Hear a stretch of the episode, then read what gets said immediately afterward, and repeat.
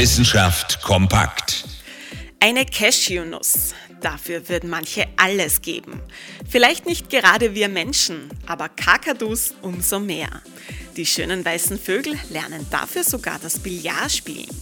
Natürlich nicht in freier Natur, aber in einem Labor der Veterinärmedizinischen Universität in Wien.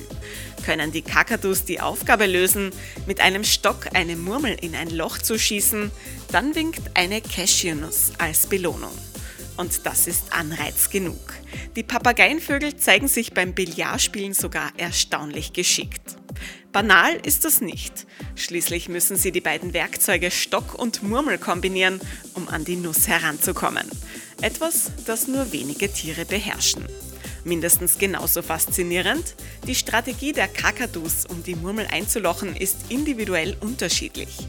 Ein Kakadu hat den Stock in den Schnabel genommen, ein weiterer zwischen Schnabelspitze und Zunge und ein dritter hat den Stock kurzerhand mit der Kralle gepackt. Bemerkenswert, die Leistung dieser drei Wiener Kakadus. Offensichtlich haben sie die Fähigkeit, die Funktion von zwei Werkzeugen zu kombinieren. Das eröffnet den Kakadus völlig neue Möglichkeiten in der Freizeitgestaltung. Nach Billard können sie nun auch Golf lernen oder Eishockey. Interessante Themen aus Naturwissenschaft und Technik.